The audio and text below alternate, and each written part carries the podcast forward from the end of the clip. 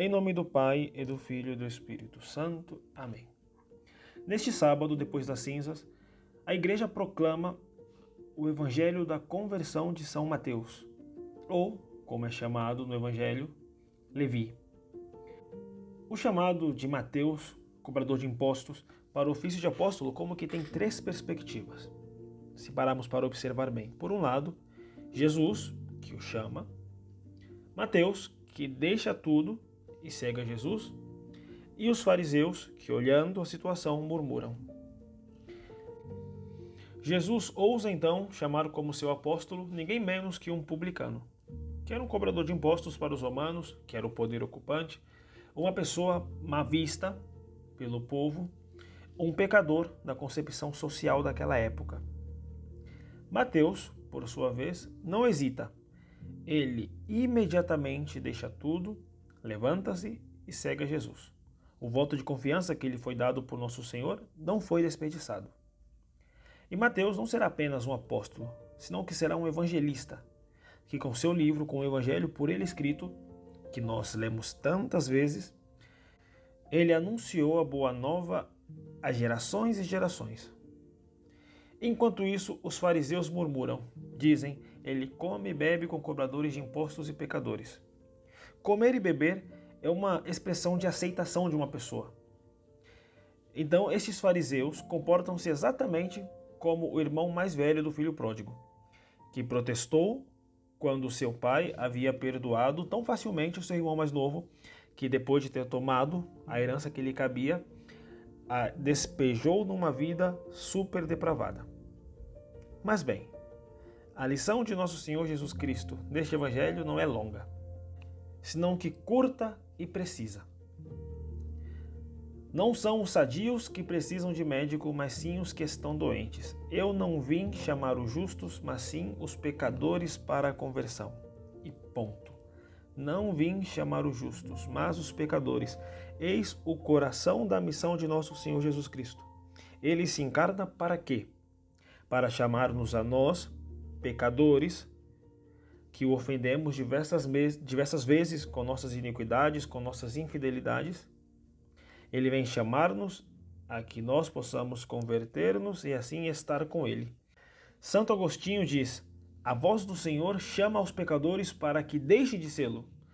Não seja que pensem os homens que o Senhor amou os pecadores e estes optem por estar sempre no pecado, para que assim Cristo os ame. Cristo ama os pecadores como o médico ama o enfermo, com a intenção clara de eliminar a sua enfermidade e assim curá-lo.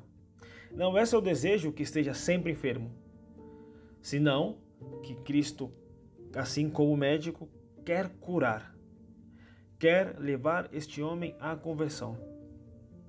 Em última instância, a que Deus chama?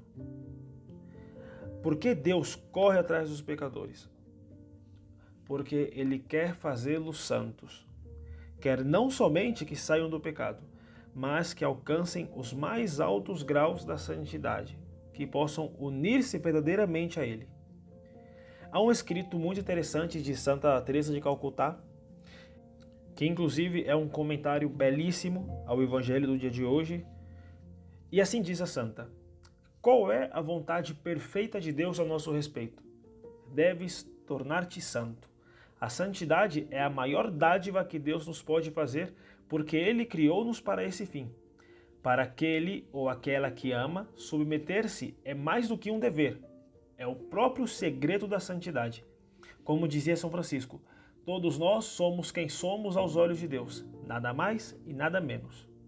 Todos somos chamados a ser santos, não há nada de extraordinário nessa chamada. Todos somos criados à imagem de Deus, a fim de amarmos e sermos amados.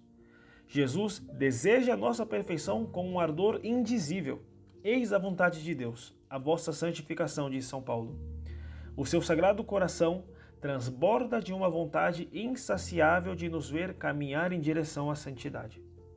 Devemos, portanto, renovar todos os dias a nossa decisão de nos elevarmos com mais fervor, como se se tratasse do primeiro dia da nossa conversão, dizendo: Ajuda-me, Senhor meu Deus, nas minhas boas resoluções ao teu santo serviço, E dá-me hoje mesmo a graça de começar verdadeiramente, pois tudo o que fiz até agora não é nada.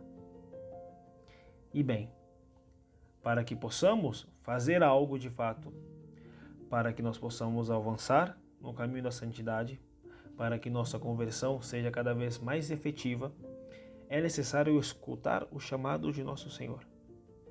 E respondendo generosamente a esse chamado, como fez São Mateus, aí sim começar a converter-nos. Esse primeiro passo, então, é escutar o que ele me diz. Escutar este segue-me. Segundo passo, levantar-me prontamente.